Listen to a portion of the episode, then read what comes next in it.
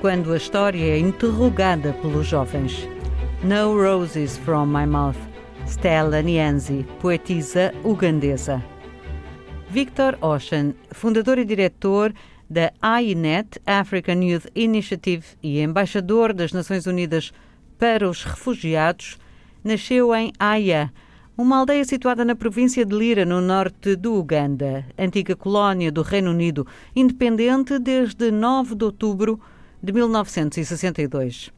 Como todas as crianças da sua idade e região, Victor Ocean passou a sua infância no meio de conflitos locais entre os exércitos governamentais e os soldados do Exército de Resistência do Senhor, LRA, liderados por Joseph Kony e regionais entre o Uganda e o Ruanda e a República Democrática do Congo. Conflitos que durante longos anos e até aos nossos dias, apesar dos inúmeros tratados que visavam o seu fim, perturbaram as relações comerciais e culturais que a história conserva como muito antiga e característica da região dos Grandes Lagos e Estados vizinhos. Os longos tempos do conflito causaram efeitos devastadores nas populações e deles foram principais vítimas as crianças, os jovens e as mulheres.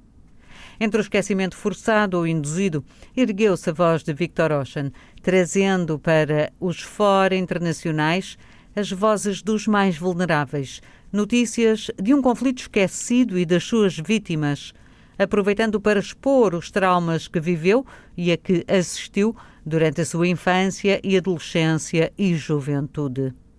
É das ondas de violência que fala, de corpos mutilados, de deslocações massivas das suas gentes, do genocídio e da pobreza.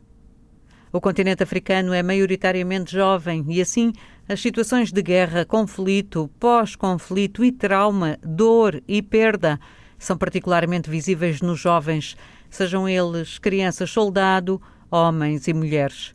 Nuvens de silêncio escondem a violência diária, o afastamento da terra e a impossibilidade da vida. Victor Ocean, como outros jovens do Uganda, lembram-se da ativista pelo ambiente retirada da fotografia com Greta Thunberg há pouco tempo. Ela é ugandesa e o seu nome é Vanessa Nakate. Lutam pela paz, pela justiça e pela reconstrução da vida sem o medo que tudo transforma. Olhando a história do continente, Victor diz: as pessoas nem sempre precisam de comida, as pessoas precisam de voz. Vale a pena ouvir o cantor Jeffrey Oriema e conhecer o fenómeno Wakali Wood, nascido nos subúrbios de Kampala, a capital do país, e que tornou possível o sonho de Isaac Nabuan, que do nada e da pobreza inventou um novo cinema para dar esperança aos jovens ugandeses.